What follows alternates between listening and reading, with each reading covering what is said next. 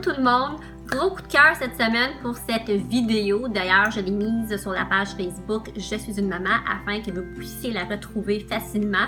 Je pense que je l'ai écoutée 12 fois et à chaque fois, je souriais. Donc, prenez quelques secondes. Je pense que vous ne serez pas déçus. Autre découverte, cet album, si jamais tu avais un dinosaure des éditions scolastiques, euh, l'album se vend 11,99, une histoire toute simple qui va assurément faire rire vos enfants, surtout si vos enfants aiment les dinosaures. Belle découverte.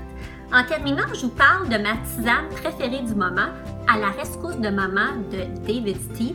Euh, la tisane, elle, est douce, elle est réconfortante. Je trouve qu'elle est parfaite en euh, ce début d'automne.